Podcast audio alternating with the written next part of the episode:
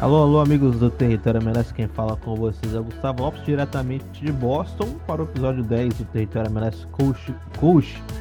Aqui estou com os meus amigos mais uma vez. PJ, diretamente de Seattle, PJ, e caminho de paca, tatu, caminha dentro?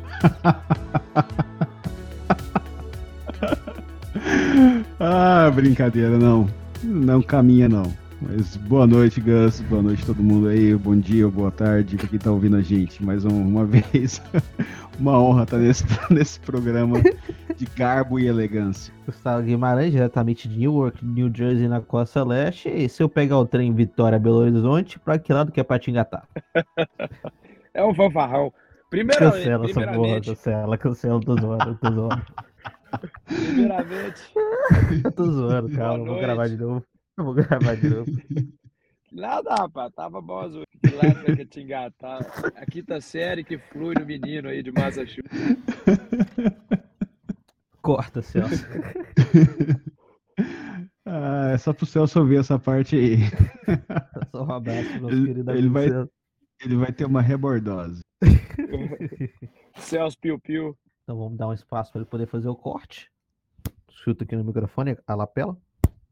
Amigos do Território MLS, quem fala com vocês é o Gustavo Lopes, diretamente de Massachusetts, para o episódio 10 do Território MLS Coast to Coast. Território MLS, onde você acompanha tudo sobre a Major League Soccer. E aqui a gente fazendo esse podcast semanal, onde a gente fala um pouquinho do que está acontecendo nessa liga tão amada e respeitada por nós, que moramos aqui na América do Norte, e você que acompanha a Major League Soccer no Brasil alguns temas para a gente poder falar aqui hoje no podcast. Não por isso, tem a companhia de Gustavo Guimarães, diretamente de New Jersey, e de Paulo Júnior, diretamente de Seattle, no estado de Washington. Eu estou aqui em Boston, Massachusetts, na região de New England, no Nordeste. PJ, o seu destaque inicial e muito boa noite. Bom, bom dia boa tarde para você que está on demand. Boa noite, Gus. Bom dia, boa tarde para todo mundo aí. Bom, vai ser um programa bem legal. A gente vai falar aí da, da polêmica do Messi na MLS e além dos destaques do final de semana. Boa, isso aí é semana 6 da, da Major League Soccer. Gustavo Guimarães, diretamente uh, de New Jersey, usando uma, uma jaqueta que parece que os juízes usam quando eles estão chegando para os jogos aqui da PRO. Como é que você tá, meu querido? Boa noite, pessoal. Bom dia, boa tarde. Lopes, PJ. Estou muito bem quase já restabelecido aqui da minha rinite alérgica. É, rapaz, eu tô aqui com a minha jaquetinha pronto para o querido Marco de Oliveira, que fez uma péssima arbitragem na partida do Charlotte contra o New York Red Bulls. E eu já estou preparado aqui para ser contratado pela Pro. Marco de Oliveira, super gente boa, inclusive. Sou contra você penalizar um jogador depois do jogo. Sou extremamente contra. Mas fica aí o, a polêmica quanto clubista de Gustavo Guimarães. Ah, me ensinaram a não datar os programas dos podcasts, né? Mas como a gente vai falar da semana 6 da Major League Soccer, eu acho que isso aí não tem problema. Hoje já estamos gravando aqui um dia antes da rodada e temos coisas a falar, começando com a seleção americana de futebol, the United States Men's National Team, que acabou de fazer a sua primeira data FIFA depois da Copa do Mundo do Qatar de 2022 e olha, um resultado no campo tanto quanto positivo. Os, Estados Unidos venceram o Granada por 7 a 1 depois é o Salvador uh, por 1 a 0 com gol do Ricardo Pepe. Agora, abrem as discussões, né? Com uma Copa América chegando, tem a final da Nations League. Queria comentar um pouquinho com vocês sobre qual que é o saldo da seleção. Se tem como a gente tirar algum saldo desses dois amistosos. É um Ricardo Pepe voltando a fazer gol, ele que foi convocado durante todas as qualificatórias, mas não foi para a Copa do Mundo, que eu achei algo até justo.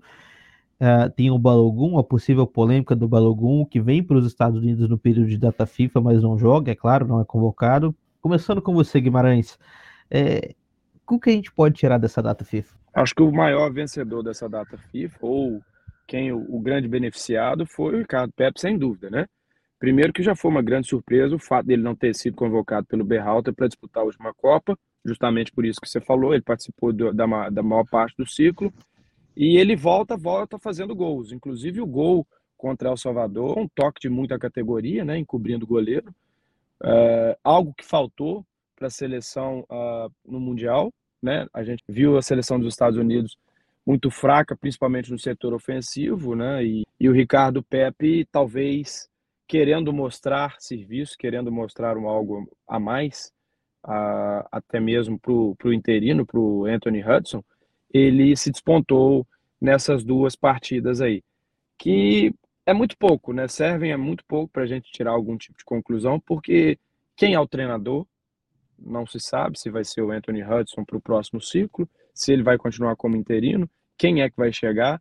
Então, é, responde muito pouco e deixa muitas dúvidas ainda essa última janela da essa última data FIFA. Exato, né, PJ? E talvez não dá para a gente poder tirar um saldo de uma seleção inteira, de um processo, de um rebuild, porque está só começando, mas talvez tenha alguém que tenha se destacado mais, alguém que tenha se destacado menos.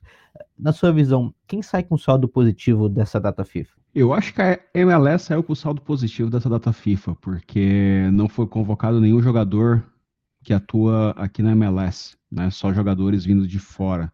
Então, para começar, eu acho que essa data FIFA nesse período foi totalmente inútil, porque acabamos de sair de uma Copa do Mundo dois, três meses atrás. Então, várias seleções estão nesse, nesse limbo agora que não tem treinador. É o caso do Brasil também, né, que fez um amistoso com o treinador interino. Então, acho que não dá para cravar nada agora nesse momento, não, Gus, porque não se sabe quem vai comandar o, o time a partir daqui.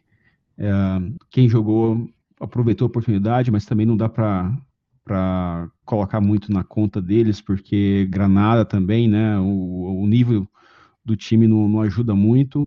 O jogo contra El Salvador era meio que um, um jogo de, de compadres, porque os Estados Unidos só precisava empatar para se classificar, acabou ganhando de 1 a 0, mas não sei se dá para tirar muita coisa dessa data FIFA, não. Talvez com as finais se aproximando aí em junho, talvez já com a definição do, do treinador, talvez a gente possa ter alguma, alguma coisa uh, de positivo mais um pouco na frente. Para começar, no fim de semana para o seu time, Ricardo Pepe ou Rui Dias? Paulo? Rapaz, uh, os dois estão inteiros, eu vou de Rui Dias. O problema Gustavo. é o Rui Dias estar tá inteiro. Gustavo? Aqui o, aqui o Ricardo Pepe seria titular incontestável. não, não tem muita falo, disputa, mas não. do time do se fosse para jogar no fim de semana, com a misa 9 do Seattle, o Dias ou o Gustavo Pepe? Pepe. Pepe porque Concordo. é mais novo, é mais saudável e eu acho que ainda tem o prime da carreira para ser atingido, né? A gente já sabe que o prime do, Rio, do, do Rui Dias já já está no passado. Concordo, concordo plenamente com o Gustavo Guimarães.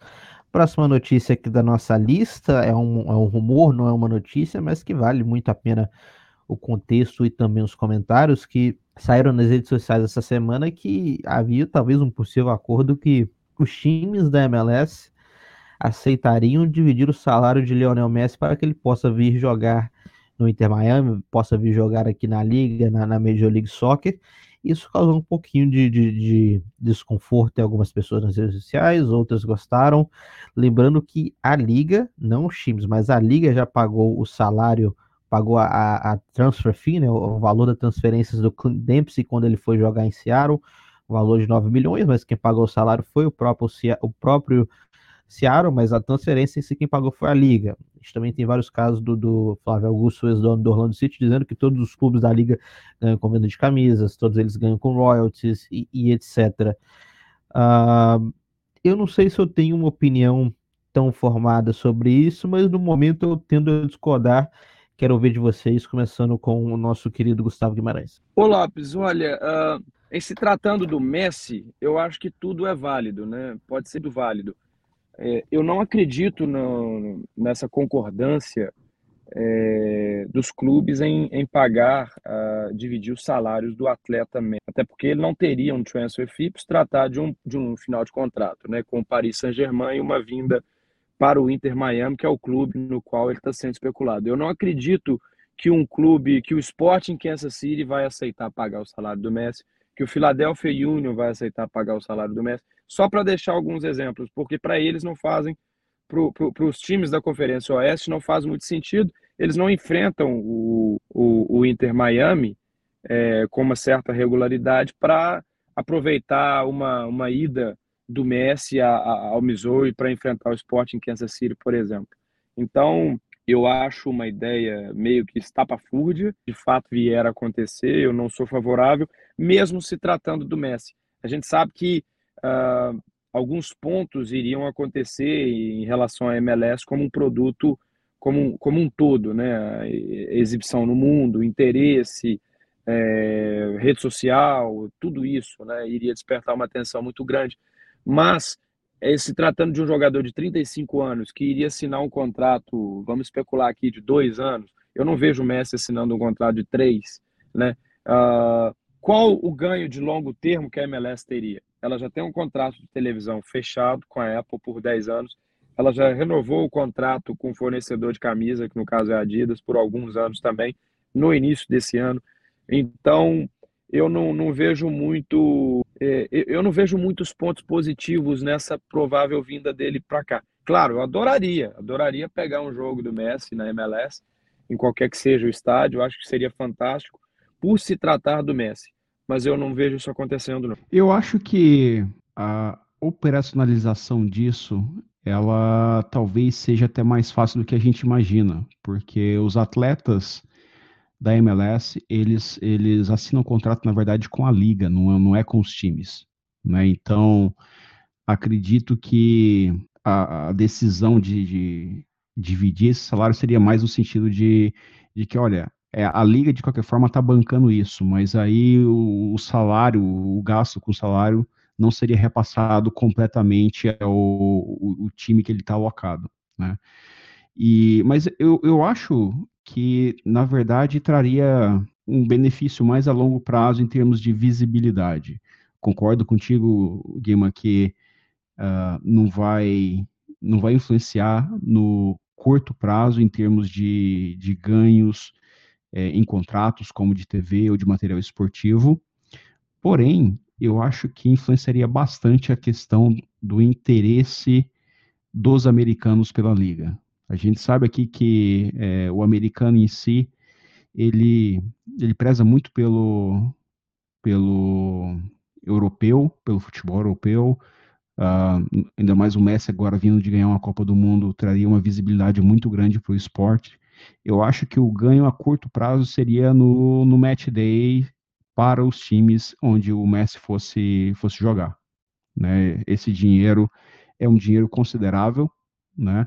Então, talvez é, daria mais visibilidade para o, o jogo em si. E, e não só isso, a gente viu, por exemplo, o caso do Cristiano Ronaldo lá na, na Arábia, né?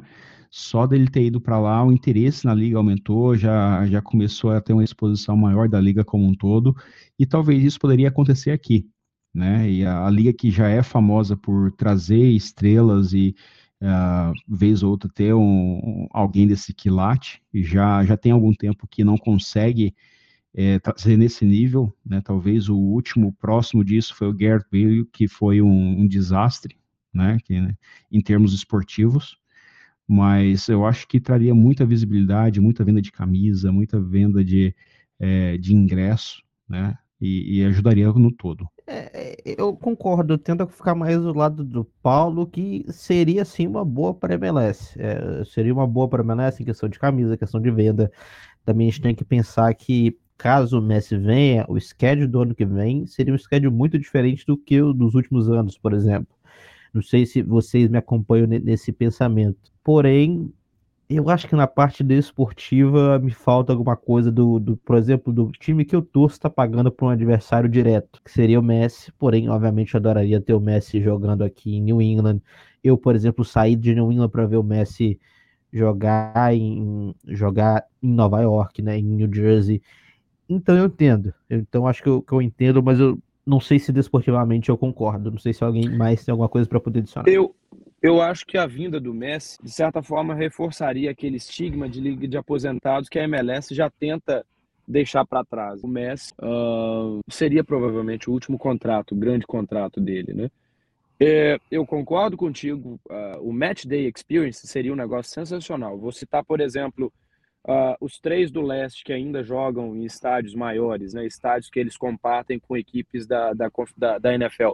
O Charlotte, o Atlanta e o New England Revolution, esses três teriam uma renda, é, provavelmente eles fariam uma renda que eles nunca viram na história deles, né? O Revolution, que é um clube mais velho, o Atlanta e o próprio Charlotte. Então, para esses três especificamente, seria um negócio fantástico. Para os outros, nem tanto, porque os outros jogam em estádios voltados para o soccer, né? Então, mas você não acha poderiam que, que aumentar outros... a grana no ticket você... médio. Mas você não acha que, por exemplo, o New York Red Bulls ou o New York City jogaria, levaria o jogo para o Giants Stadium por causa do Messi ou você não, não vê isso acontecendo? Eu não vejo isso acontecendo, não. Eu não eu, vejo. Eu acho que aconteceria. É, eu, eu acho que. Eu não posso cravar também, não, porque a gente não sabe o futuro ou o que, é que essas pessoas estão imaginando. Mas, uh, se você parar a pensar, o, o amistoso do, do esse da que você foi, verdade, Jamaica e. Argentina, ele não jogou, na, ele não foi para o MetLife Stadium, né? Ele, ele aconteceu na Red Bull Arena. Então, Mas talvez uh, porque fosse um amistoso? Talvez. Eu acho que foi. A gente não pode nem falar em conflito de datas porque foi durante a semana, né? Então não tinha é, problema em relação à NFL. Eu realmente não sei.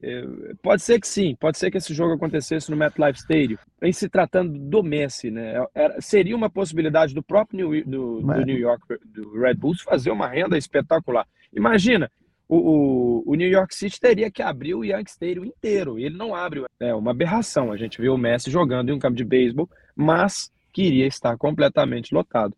Então, para esses clubes, a possibilidade de fazer uma grana espetacular né, que a gente sabe que a MLS depende muito também da, do, da renda do match day, pode ser que seja positivo.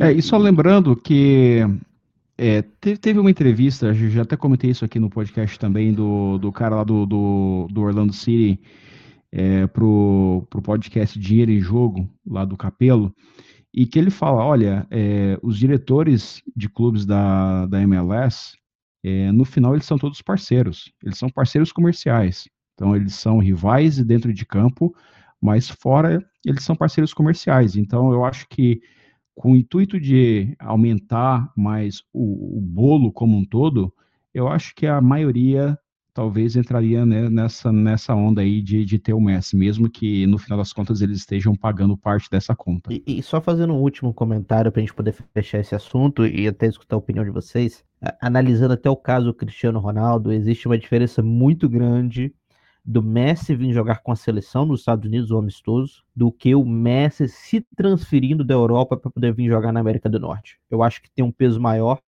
do mesmo jeito do Cristiano Ronaldo. A diferença é muito grande de você vir jogar aqui um amistoso, igual o Brasil veio jogar aqui no Gillette Stadium, por exemplo, encheu de gente, mas agora você uh, trazer um público novo, é o público americano, americano vindo ver o, o seu time jogar contra o Messi. Não sei se vocês discordam ou concordam, mas eu acho que tem um peso diferente do Messi sair da sua, da sua zona de conforto na Europa para vir, talvez, fazer uma disputa na, na Major League Soccer. Uh, algum comentário sobre isso ou fechamos? Não, eu, eu, eu acho que não faz, não faz diferença não, se é a seleção ou se é o time, porque uh, eu, eu acho que tendo o Messi como atração, o que vai fazer é trazer a atenção daquele americano que gosta de, de futebol, gosta do soccer, mas não acompanha a MLS, por exemplo.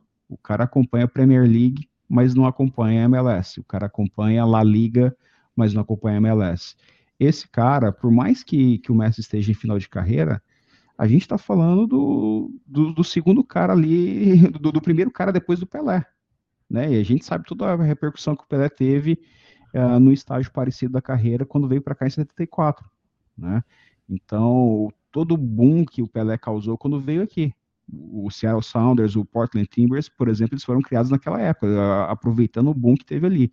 Então, a vinda de um jogador do, do nível do Messi, é, é, é cara, é, ela vai reverberar durante muito tempo. É, eu acho que é o único jogador que está no futebol europeu com essa idade que eu acho que eu gostaria de ver na MLS. Nenhum outro, apenas o Messi, por se tratar de ser o Messi, né? Então, nesse sentido, é o único com o qual eu, eu, eu concordo e, e meio que mandou as favas, a, a pecha de liga de aposentados. É, né? E, e, também ajudaria muito o TV Ratings, que talvez seja o maior inimigo da liga, né? O Ibope da televisão. Então acho que isso a gente fecha. Só para poder falar desse, de uma última prévia rapidinho aqui, último tópico rapidinho aqui antes de poder chegar na, na prévia da rodada. A gente tem o, o, o Lodeiro do Seattle Sounders falando que ele não está focado em renovar, ele tem 34 anos e o contrato acaba no fim dessa temporada. Eu pessoalmente não renovaria, ele é campeão da MLS, campeão da USA Cup, campeão da CONCACAF Champions League, porém eu acho que o seu tempo já em Seattle já acabou. Essa é a opinião do apresentador, eu quero saber de vocês dois especialistas, o que, que vocês acham e se vocês renovariam uh, com o Lodeiro. Eu, eu acho que que o Lodeiro já vem manifestando o desejo de, de retornar ao Uruguai desde o ano passado, né? Então eu, eu também acho que ele não, não tem interesse não de, de permanecer aqui.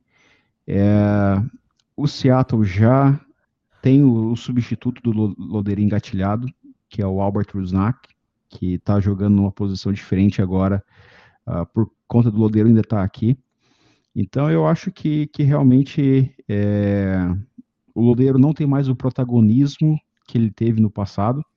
Ele é muito mais agora um, uma engrenagem que faz o time jogar, mas não é o, o protagonista. Né? Ele, ele, tem aparecido muito pouco é, em termos de, de gols ou assistências, apesar de ter feito uma assistência no último jogo, mas ele tem sido fundamental ali no meio de campo ainda. Mas concordo com, com você, Gus, que, que talvez já esteja na hora de, de sair. Ele chegou em 2016, né, foi, foi bicampeão da MLS Cup aqui, uh, é ídolo do time, provavelmente o maior ídolo nesse momento. Então, acho que já, já cumpriu o papel dele aqui. Eu, eu concordo, eu acho que está na hora do, do Seattle pensar na vida sem Rui Dias, sem Lodeiro, é, rejuvenescer o elenco, né? é, diminuir a média de idade. Então, apesar que eu aguardaria do, o decorrer da temporada para ver se valeria a pena ou não buscar uma renovação com o Nico Lodeiro. Mas eu, enquanto acompanhando o Seattle Sounders, enquanto jornalista que cobre a liga, eu não, não, não, renovaria o contrato dele também, não. É, o contrato dele acaba no fim desse ano, ele assinou uma última renovação de contrato em 2020.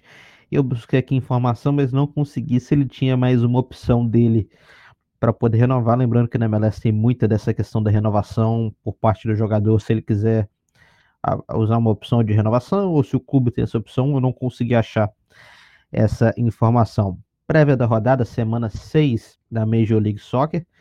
Bastante jogos, como sempre, geralmente tem bastante jogo no, no fim de semana, todos no mesmo horário, que eu sei que algumas pessoas que estão nessa, nessa conversa não gostam, porém, o que podemos fazer a não ser assistir. Amigos, já que estamos falando do Seattle Sounders, do, do, do, do, do Lodeiro, do caso Lodeiro, por que, que o Paulo não, não começa falando um pouquinho do jogo entre Seattle Sounders e LA Galaxy? O que, que a gente pode esperar desse jogo e como é que vem o Seattle? Bom, Seattle deve vir com, com força máxima. Os jogadores que estavam com as suas seleções uh, já estão retornando. Ainda uso no, no porque o Nuhu ainda não chegou, não treinou hoje, deve estar disponível para treinar amanhã, e amanhã já, eles já treinam, já amanhã sexta-feira, né? Então já treinam já, já viajam para Los Angeles, deve ir com o time completo, e a grande questão é se o, o Léo Chu vai ser titular ou não. Né? Ele que foi muito bem no último jogo, com quatro assistências oficialmente, né? Na prática foram três assistências e uma pré-assistência. E aí fica a dúvida se Léo Chu vai começar como titular. Existe a dúvida do Alex Roldan, que, se, que saiu no intervalo do jogo dos Estados Unidos contra El Salvador, ele que defendeu El Salvador por conta de uma lesão muscular. Se, se o Alex não jogar, a chance do, do Léo jogar é, é, grande. E o Galaxy, que pelo que eu apurei hoje também, deve ter Douglas Costa disponível para esse jogo. Né? Então, Titiarito, se não me engano, ainda não está disponível, mas deve ter o, o, Douglas Costa disponível. Eu acredito ainda é, numa, no resultado de Seattle fora de casa. Oficialmente, o LA Galaxy está com o Titiarito fora, Jonathan Bond goleiro, Bond, goleiro fora, e Douglas Costa está como questionável, enquanto na equipe do, do Seattle Sound a gente tem o Karen Rowe fora, Dylan Tevis fora e o Alex Roldan é o questionável para essa partida, uh, Gustavo Guimarães? Eu acho que o Schmetzer vai repetir o time que ganhou do, do Sport em Kansas City, porque foi a melhor exibição do, do, do, do Seattle na MLS desde o princípio da temporada. É, seria até mesmo uma crueldade com o Léo Chu, né? O cara dá três assistências direta e uma semi-assistência. Semi-assistência, vamos falar assim. Uh, seria uma crueldade com ele, né? Ele, principalmente agora que ele está surfando na, onda do sucesso dele, é algo que nunca tinha acontecido desde que ele chegou na MLS. Então, deixa o menino ser titular, faz lá a dupla com o Jordan Moyes, mantém o Jordan Moyes como referência e depois, com o desenvolver do jogo, ele vai testando ali as opções que ele tem no, no próprio elenco. Agora, LA Galaxy, Douglas Costa, uh, eu acho que aí tem cheiro de maior bust é, envolvendo um jogador brasileiro de nome na MLS. Então, eu fico com, com uma vitória do Seattle Sounders na Califórnia. E só fazer um protesto aí é, contra, contra a MLS. O, o Sounders ele foi é, multado por conta da, da, de uma situação que teve no jogo, no último jogo, em, quando o Léo Chu recebeu a falta em que o jogador do Sport Kansas City acabou sendo expulso, uh, teve uma confrontação em massa, segundo a MLS, né? Então, os jogadores do Sounders indo para cima do juiz pedindo a expulsão e o Sounders foi multado por isso. Só deixar Sabe aqui o valor protesto. Da multa? Não, não falaram. Não falaram o valor da multa. Quer pagar a multa? Não, também não. Então, entendi o jornalista fazendo protesto aqui, o especialista fazendo protesto contra a liga. Porém, qual que é o seu palpite, Paulo? Eu vou de 2 a 0 Seattle. Sem surpresa nenhuma, após este comentário sobre a, sobre a nossa querida arbitragem, sobre a querida liga. Próximo jogo na minha lista, Atlanta United e New York Red Bulls. Uh, Aí o, o palpite de vocês, não é? Eu, o meu palpite eu... é um empate. O palpite do Gustavo foi uma vitória do Seattle e o seu palpite também uma vitória do Seattle Sounders. Eu boto 2 a 1 um uh, pro Seattle. Eu vou no 0 a 0 Então, aqui o próximo jogo na minha lista: Atlanta United uh, enfrentando New York Red Bulls, jogo no Mercedes-Benz Stadium. E quem fala desse jogo pra gente é o Gustavo Guimarães. Lembrando que do lado do Seattle, uh, do lado do Atlanta United, perdão, o Ozzy Alonso está fora. O Matheus Oceta questionável enquanto no lado do, uh, do New York Red Bulls a gente tem o Serge Noma fora de jogo. Gustavo, uh, o grande reforço aí, a principal atração dessa partida é o retorno do Thiago Almada ao Atlanta United. Então resta saber o, se ele sai de titular, se ele entra no decorrer da partida, se ele joga o tempo todo.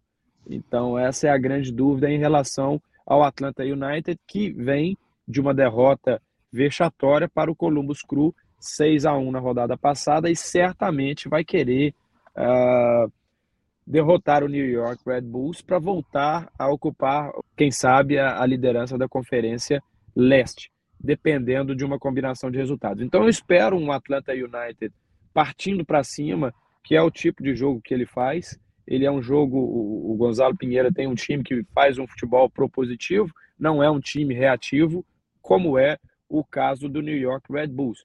New York Red Bulls, é, é engraçado falar disso, né? É, o Atlanta United talvez seja o maior freguês do New York Red Bulls na atual MLS. São 14 jogos, 9 vitórias do time da, da, aqui de Harrison, de Nova Jersey, quatro empates e apenas uma vitória, aquela vitória por 3 a 0 na final da conferência, na ida da final da Conferência Leste em 2018, vocês vão lembrar disso. Então, uh, o New York Red Bulls, que vai contar com todos os seus principais jogadores de ataque pela primeira vez na temporada, espera-se muito que o Dante Vanzir ganhe mais minutos, porém, existe uma precaução em relação à condição do terreno. Por que eu estou falando precaução? Porque o Red Bull jogou contra o Charlotte na rodada passada no turf, no gramado artificial do Bank of America Stadium. Então ele vai para a segunda partida nessas mesmas condições, dessa vez o Mercedes-Benz Stadium. Então é algo que a gente já falou internamente, é, não é um tipo de gramado ideal, é um gramado mais duro, é um gramado que propicia é, as lesões, principalmente de ligamento. É, foi algo que o Gerhard Struber falou na coletiva dele hoje, então por isso é, é uma condição que não garante mais minutos ao Dante Vanzia, apesar do clamor popular que as pessoas, os torcedores do clube, pedem a escalação de titular dele. Então, é, é um jogo difícil. O New York Red Bulls vai entrar com aquela tática de sempre, de esperar e, e tentar sair no contra-ataque, porque se ele for atacar, se ele for colocar o estilo de jogo que ele está acostumado a fazer na Red Bull Arena, de marcação alta, de marcação pressão, ele vai deixar um espaço muito grande entre a sua linha de defesa e o Carlos Coronel. E a gente sabe que o Atlanta United tem jogadores muito velozes, principalmente o Thiago Almada. Então é um jogo difícil, é um jogo complicado, são situações que o Gerhard Struber vai ter que pensar bem. Ele falou que é, ele sabe as, os pontos fracos do Atlanta United, mas é um Atlanta United que dessa vez está com o Thiago Almada, né? Não é o, o mesmo time que foi goleado pelo Columbus Crew. É, eu espero um jogo muito difícil e eu acho que o Atlanta United vai confirmar o favoritismo dele jogando em casa e não vai ser uma, uma derrota, uma vitória simples, não. Eu acho que vai ser uma derrota com uma vitória com placar certamente dilatado. Eu vou botar aí um 3 a 1 um 3 a 0 para o Atlanta United. Uh, Paulo, algum outro comentário ou se não só o seu palpite? Eu ia falar 3 a 1 mas para não ficar igual, vou falar um 3 a 0 Eu vou de 2 a 1 para o Atlanta United. Uh, então é um placar razoável, diga-se de passagem. Então, aqui na minha. No próximo jogo, aqui na nossa lista do Território MLS Coast to Coast, episódio 10. Inclusive, agradeço a vocês que estão nos escutando desde o primeiro episódio. New England Revolution recebe o New York City em casa. Eu estarei nessa partida comentando pela nossa rádio EC 1260M em Massachusetts, 1400 AM no sul da Flórida. Para quem escuta do Brasil, pode escutar no YouTube ou no aplicativo da nossa rádio USA. O New England Revolution que tem fora Nath Dill, que ainda não jogou essa temporada. Tommy McNamara, que ainda não jogou essa temporada. Lucas Maciel, brasileiro, que não deve jogar essa temporada. Jacob Jackson, que também não jogou essa temporada. E Latif Blessing é questionável uh, para esse jogo, uh, que não jogou o último jogo, mas mesmo assim o Revolution conseguiu uma vitória contra o DC United. Enquanto o New York City é um time que não tem nenhum lesionado, não tem ninguém suspenso, não tem ninguém que vai ficar de fora por enquanto até o momento. Além de um Thales Magno, um Gabriel Pereira, um Thiago Andrade, que fazem ali no, no ataque uma um quadruplo, um, uma quadra quando estão jogando muito boa na minha visão. Uh, quarteto. Quarteto, essa seria a palavra que eu estava procurando, né? Também conhecido como quadra, dependendo de onde você vem, da sua literatura. Um Revolution buscando mais uma vitória seguida, já são quatro em cinco jogos, enquanto o New York City, na minha visão, ainda tentando se encontrar, né? Tentando se achar na temporada, tentando se identificar. Na minha opinião, tem uma parte, tem, tem uma zaga muito fraca não tem goleiro, tem um goleiro que é, um, é chama gol, é um cara que se você chutar de fora, quando você tem um Gustavo Bou que chuta muito bem de fora, pode ser um problema, quando tem um Carligio afiado, é um cara que pode lançar bem na área, falta um cabeceador no Revolution, é claro, mas no, no lado do, do, New York City você tem muito destaque individual, né, acho que essa é a minha visão, e um time que tem um ataque também muito bem entrosado, não sei se eu resumi bem aqui uh, para vocês. Uh, Guimarães, quem que leva vantagem nesse confronto e por quê? Revolution. Revolution por jogar em casa, por ter um trabalho mais longevo do Bruce Arena. Né? Ele se reforçou na defesa com o Romney, ex-zagueiro do Nashville, enquanto o New York é, ele ainda não venceu fora de casa e tem oscilado. Né? O desempenho tem sido bastante inconstante, principalmente quando ele atua fora de casa, longe do Yankee Stadium. A partida da última final da, da, última rodada, ele foi derrotado pelo Houston Dynamo por 1 a 0, um jogo sofrível.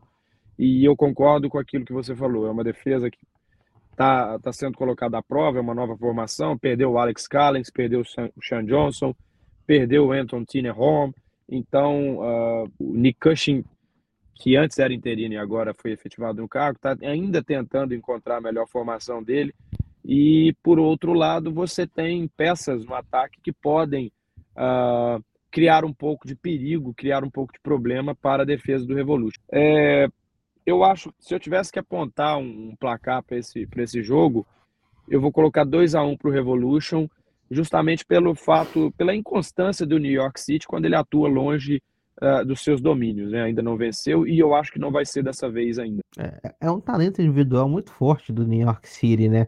mas tem muitos fatores externos que eu acho que atrapalham mais do que ajudam o New York City. Quem que você vê como favorito né, nesse confronto? E até mais para o resto da temporada, o time do Revolution é melhor que o time do New York City. O que, que você acha dessas duas equipes e, e quem que é o favorito para esse confronto, Paulo? Eu acho que o Revolution é, é melhor, não só nesse jogo, mas eu acho que o, que o trabalho que vem, vem sendo feito, uh, o time parece que se reencontrou após ter um, um ano passado bem ruim. Eu, eu vou apostar aí 3 a 0 no New England. Eu vou com 2 a 0 e só para terminar, eu queria pedir um update do Gustavo do New York City, já que você é mais da região. O feeling sobre o treinador, o Cursing. Ele chega até o fim da temporada, não chega, como é que tá? E também como é que tá os brasileiros do New York City? Eu acho que o Cushing chega até o final da temporada porque ele foi efetivado agora e o Group City é, é, sabe que ele desmontou principalmente a defesa, né? Então é um trabalho que está em formação e, e, se tratando de New York City, eu acho que eles vão ter um pouco de paciência com o Nick Cushing. Olha, a temporada dos brasileiros uh, não arrancou bem, não arrancou bem.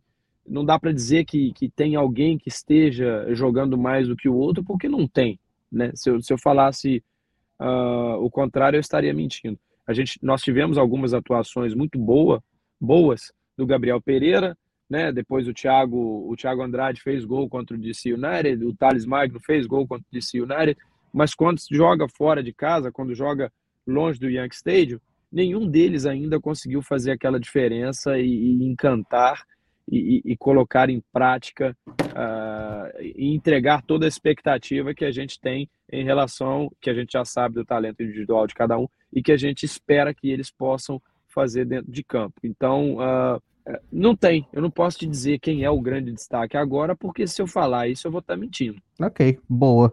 Então ficamos assim com o New Revolution New York City. Próximo jogo que eu, que, eu tenho aqui é, é, obviamente, a gente tem que falar do São Luís, já são cinco jogos e cinco vitórias contra o Minnesota.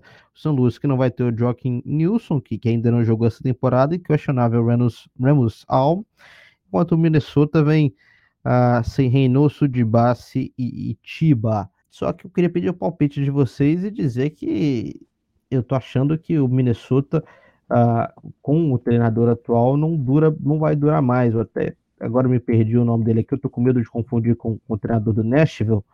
Deixa eu só Ei, buscar aqui pra gente. O Riffs, perdão, foi com, quase que eu confundi ele com o Gary Smith.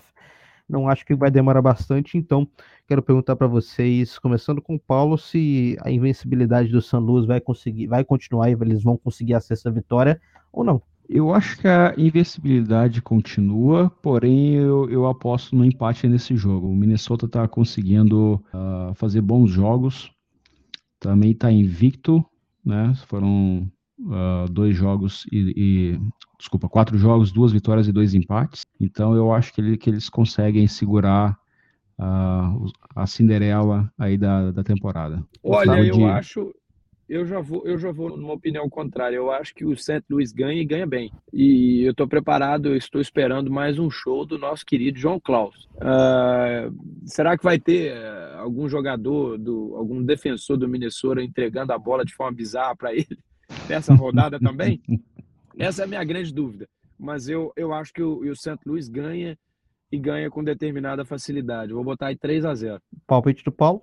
1 a 1 Eu vou com 3 a 0 do St. Louis também. Então, só para a gente poder passar aqui o resto dos palpites, eu começo com o Gustavo e depois o Paulo. Vamos fazer assim para a gente poder já andar uh, rapidamente com as nossas pernas, inclusive.